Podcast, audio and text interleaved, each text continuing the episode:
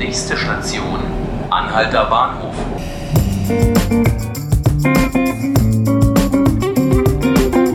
Herzlich willkommen zu 5 Minuten Berlin, dem Tagesspiegel Podcast. Ich bin Selina Bettendorf und ich freue mich sehr, dass Sie heute eingeschaltet haben. Haben Sie schon mal bei einem Lieferdienst Essen bestellt? Also bei mir in der Straße hier in Berlin stehen einige Hochhäuser und ich sehe jeden Tag Essenslieferdienste, wenn ich nach Hause komme. Das ist auch echt praktisch, wenn man sich so bequem Essen bestellen kann. Aber das Thema hat schon öfter für Diskussionen gesorgt, weil die Personen, die das Essen liefern, schlechte Bezahlung bekommen und ihre Arbeitsgeräte oft auch noch selbst stellen müssen. In Deutschland haben Fahrer von Deliveroo und Lieferando dagegen schon demonstriert. Jetzt wird es aber noch krasser.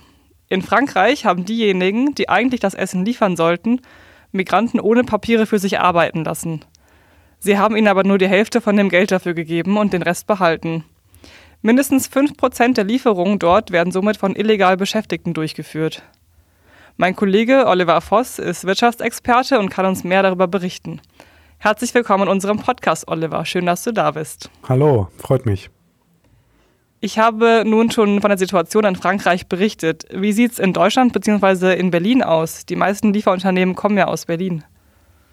Ja, das äh, Problem äh, gibt es offenbar auch hier. Gute Nachricht, äh, nicht in diesem Umfang, äh, aber ich habe mit Fahrern gesprochen und mit äh, Leuten aus der Gewerkschaft, äh, die mir auch gesagt haben, dass das hier auch passiert.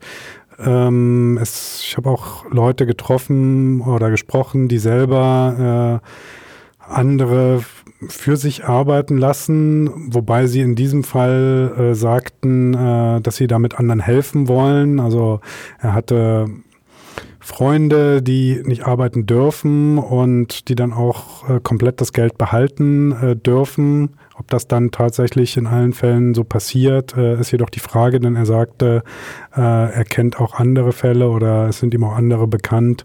Ob die dann immer alles bezahlen oder auch einen Teil einbehalten, äh, ist die große Frage. Mhm. Was steht dann in den Verträgen der Essenslieferanten dazu? Also teilweise, vor allen Dingen geht es um Deliveroo, äh, ist das sogar erlaubt. Ähm, Zumindest, wenn diejenigen äh, auch eine Arbeitserlaubnis haben. Also das Problem dabei ist, äh, bei Deliveroo äh, sind alle 1500 Kuriere in Deutschland äh, offiziell selbstständig. Da ist keiner äh, fest angestellt. Das spart natürlich Sozialabgaben, Kosten.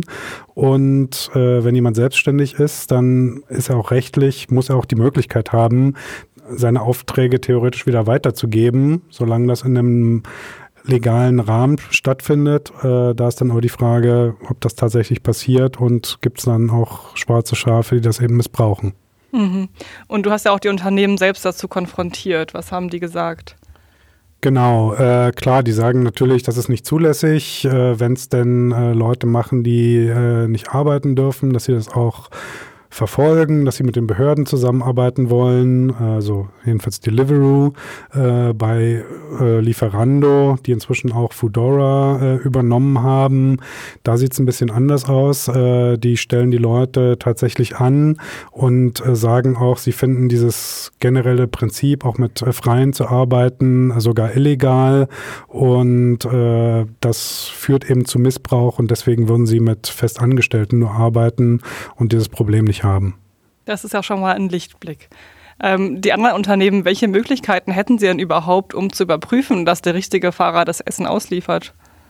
Ja, äh, bei äh, Delivery Hero, die ja auch aus Berlin sind, äh, denen den Foodora gehörte, die die jetzt dann Lieferando verkauft haben, aber weltweit äh, aktiv sind, die denken jetzt darüber nach, ob man per, per Gesichtserkennung oder äh, dem Fingerabdruckscanner, die Leute haben ja alle ein Smartphone mit der App, auf denen dann die Aufträge angezeigt sind, ob sie da beispielsweise dann eben prüfen lassen, ob das tatsächlich der Fahrer ist.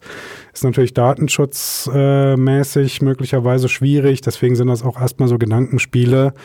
Äh, ob sowas dann passiert, muss man sehen. Und auch dann könnte man es, wenn man will, wieder missbrauchen. Äh, am Anfang muss man es einmal freischalten, ist man halt dabei. Ist dann die Frage, wie oft muss man sich da verifizieren? Also schwierig. Hm, schwierige Situation, ja. Hat sich das Arbeitsministerium schon dazu geäußert?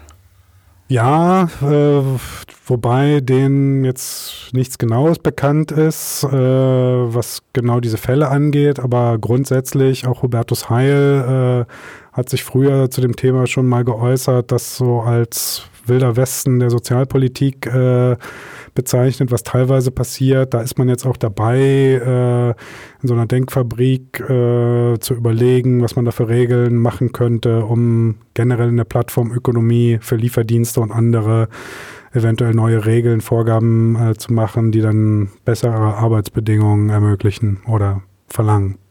Und solange es diese besseren Arbeitsbedingungen noch nicht gibt, meinst du, man kann überhaupt noch mit gutem Gewissen Essen bestellen? Tja, äh, sicherlich schon. Ähm, muss man halt A, überlegen, bei wem äh, und vielleicht, wenn man sich denn leisten kann, äh, sollte man auch den Leuten vielleicht ein bisschen Trinkgeld äh, mal in die Hand drücken, denn äh, so oder so äh, ist die Bezahlung da jetzt nicht die beste und das wäre dann schon mal was, was dann den Fahrern direkt auch äh, helfen würde. Ja, stimmt, das wäre schon mal ein guter Anfang. Jetzt haben wir so viel über Essen geredet, dass ich gleich schon wieder Hunger bekomme.